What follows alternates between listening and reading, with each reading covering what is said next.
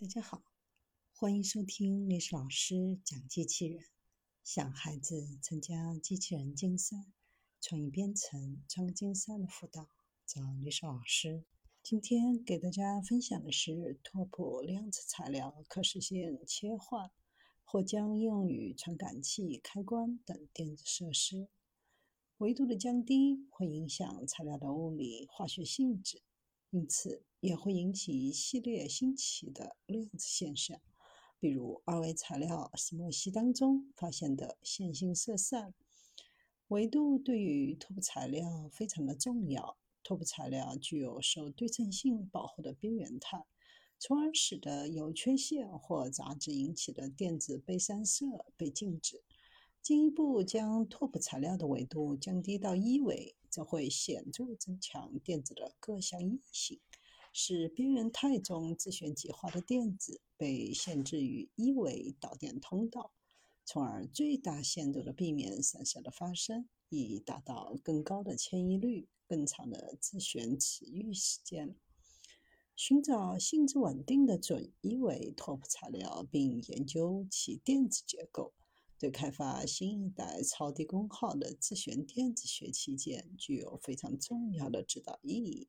甜甜圈和早餐卷有两个非常明显的区别：一个有孔，另一个没有。在数学当中，这两个形状被称为拓扑上的不同，不能通过小的连续的变形将一个转化为另一个。因此，它们之间的区别对扰动很强，即使揉捏并弯曲面包。看起来仍然不会像甜甜圈。这种拓扑性质在材料科学当中也起着非常重要的作用，尽管是一种更抽象的方式。如果一个材料属性可以用拓扑来解释，那么它们对干扰也是鲁棒的。环境条件的变化不会使它消失。研究小组首次成功的专门切换了这种拓扑性质。某些材料状态在广泛的参数范围内对干扰是稳定的，但在一定的磁场下可以完全关闭，使得拓扑材料属性首次可操作。科学家们将拓扑学的概念应用于发现具有类似的强大电子特性的材料。2007年预测了第一个电子拓扑绝缘体，其中电子的行为方式是拓扑保护。从那个时候开始，科学家就一直在寻找更多的拓扑材料，目的是为了建造更好、更有弹性的电子设备。直到最近，才有少数这样的材料被发现。事实上，拓扑材料无处不在，只需要知道如何去寻找它们。有科学家利用多台超算的力量，绘制出九十六万多种天然和合成晶体材料的电子结构。利用复杂的过滤器来确定每个结构当中是否存在拓扑特性以及哪种拓扑特征。发现所有已知晶体结构当中有百分之九十至少含有一种拓扑特性。自然发生的材料当中有百分之五十以上表现出某种拓扑行为。拓扑无所不在。将新确定的材料编入新的可自由访问的拓扑材料数据库，类似拓扑学的周期表。有了这个数据库，科学家们就可以快速搜索感兴趣的材料，了解它们可能拥有的拓扑特性，并利用它们来构建超低功率晶体管、新的磁性记忆存储以及其他具有强大电子特性的设备。发现原始材料的方式是通过化学直觉，在理论上预测出更多种类的拓扑像时，直觉并没有让我们走得更远。研究人员转而利用一种高效和系统的方法，在所有已知晶体结构及无机固态材料当中寻找拓扑结构的迹象。着眼于无机晶体结构数据库 （ICSD）。SSD 是一个存储库，将研究过的晶体材料的原子和化学结构输入其中。数据库包括在自然界发现的材料，以及在实验室中被合成和操纵的材料。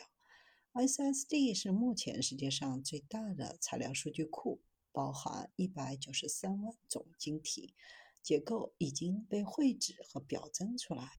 下载整个无机晶体结构数据库 （SSD），并在进行了一些数据清理、剔除文件损坏或者数据不完整的结构后，得到了九十六万多个可处理的结构。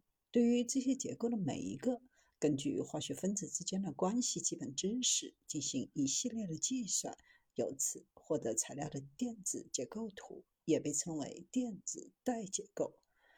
使用多台超算对每个结构进行有效的复杂计算，然后利用这些超算进行第二套操作，筛选各种已知的拓扑项。正在寻找电子结构当中的特征，在这些材料当中应该出现某些稳健的现象，即所谓的拓扑量子化学。从高通量分析当中，很快发现大量令人惊讶的材料。这些材料都是自然拓扑，不需要任何实验操作或者被操纵的材料。还有少数几种材料暴露在某种条件下时，可以发现一种以上的拓扑状态。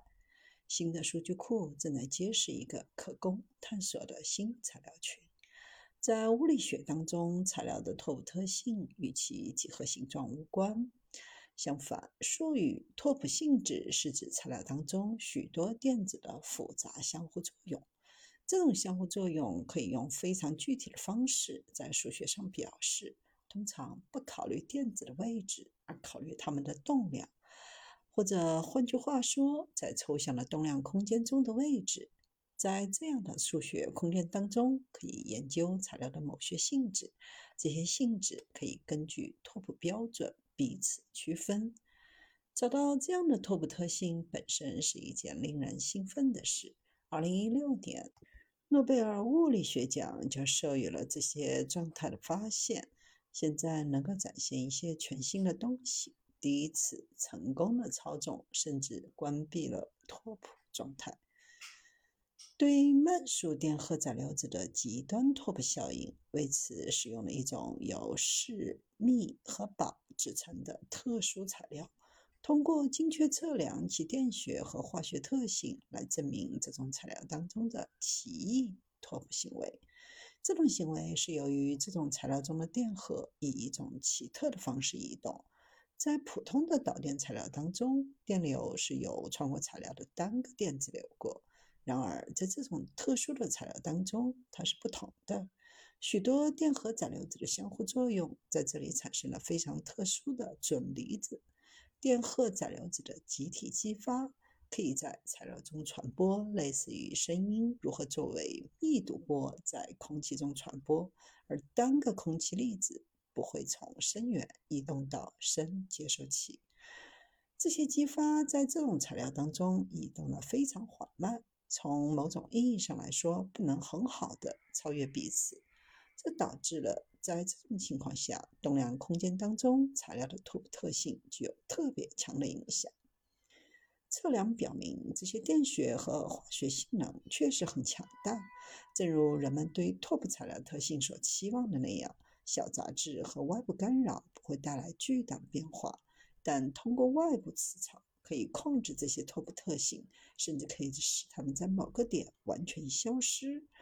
拥有稳定稳健的特性，可以有选择的打开、关闭这些特性。